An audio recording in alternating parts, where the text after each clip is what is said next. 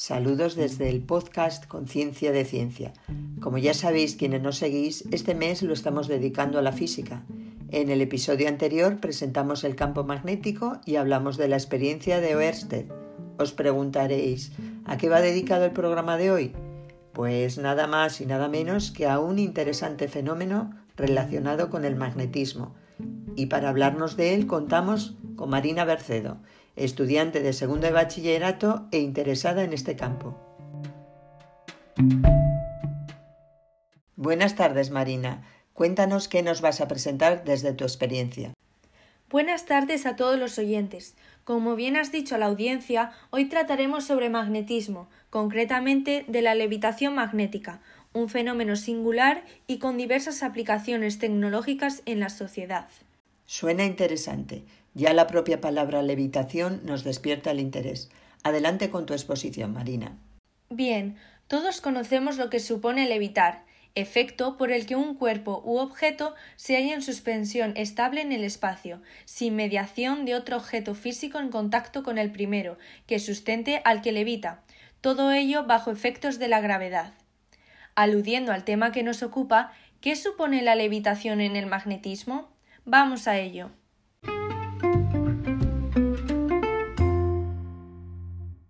Esta forma de levitación se puede producir de tres maneras diferentes.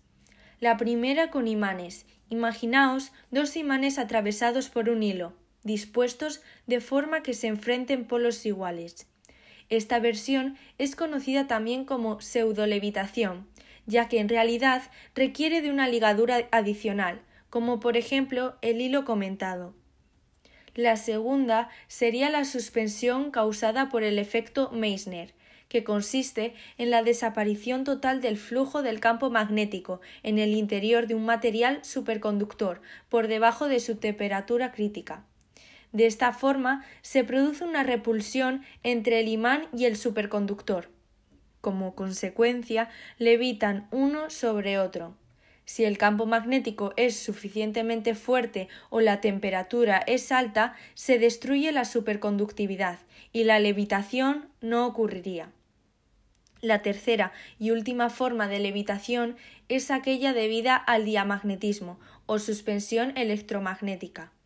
Hoy en día el uso más extendido de este fenómeno se da en los trenes de levitación magnética. Parece muy interesante esa aplicación. ¿Nos podrías dar más detalles? Desde luego, un tren de levitación es un vehículo que utiliza las ondas magnéticas para suspenderse por encima del carril e impulsarse a lo largo del carril guía. Como dato curioso, algunos de estos trenes circulan a un centímetro por encima de la vía y otros pueden levitar hasta los 15 centímetros. Suena inaudito. Estoy de acuerdo. El único tren de levitación magnética que realiza recorridos comerciales y alcanza una velocidad máxima de casi 620 km por hora es el Maglev, el tren bala más rápido del mundo.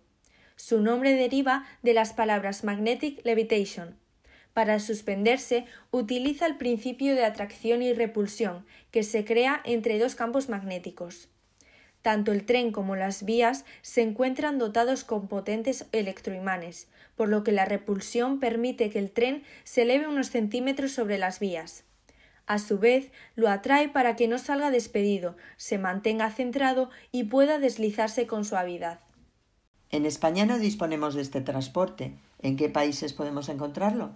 Solo hay unos pocos países que operan trenes maglev en todo el mundo China, Corea del Sur y Japón, podéis suponer que esta tecnología es demasiado cara y por eso es tan limitado su uso.